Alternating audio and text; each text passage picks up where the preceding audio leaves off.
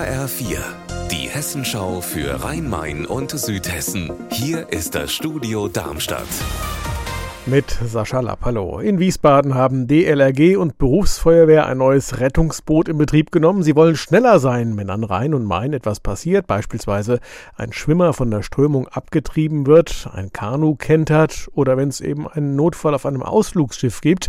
Sowas kommt ja immer wieder vor. Das alte Boot von 1991 wurde ausgemustert. Ja, und auch den Anleger hat man verlegt. Birgitta Söhling. Weil es am alten Anleger Probleme gab, bei Niedrigwasser zum Beispiel. Das hat ein Student herausgefunden, der die Wiesbadener Wasserrettung wissenschaftlich untersucht hat. Das neue Rettungsboot hat 150.000 Euro gekostet und ist 70 Stundenkilometer schnell. Berufsfeuerwehr und DLRG haben damit schon 200 Stunden lang Manöver geprobt, damit im Ernstfall auch wirklich alles klappt.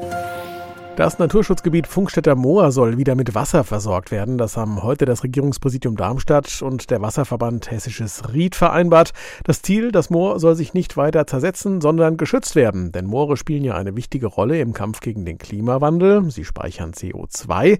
Gutachter sagen, ein höherer Wasserstand wirkt sich positiv auf feuchtigkeitsliebende Tier- und Pflanzenarten aus.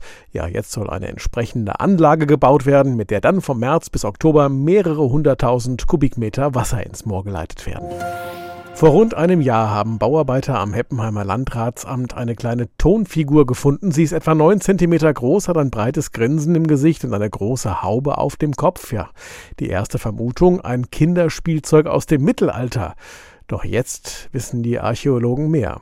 Anna Vogel. Die Archäologen vom Landesamt für Denkmalpflege sagen, für so ein typisches Püppchen aus dem 14. Jahrhundert ist die Tonfigur zu klein, hat untypische Reste von Farbe und eine Kerbe, die keines der anderen Püppchen hat. Die Vermutung ist deshalb, dass die Figur gar nicht für Kinder war, sondern dass sie mal als Zierde an einem Kachelofen hing. Damit ist sie vermutlich noch älter als gedacht, nämlich gut 1000 Jahre und inzwischen ist sie auch wieder in Heppenheim, nämlich im Museum am Amtshof für jeden zu sehen. Unser Wetter in Rhein-Main und Südhessen.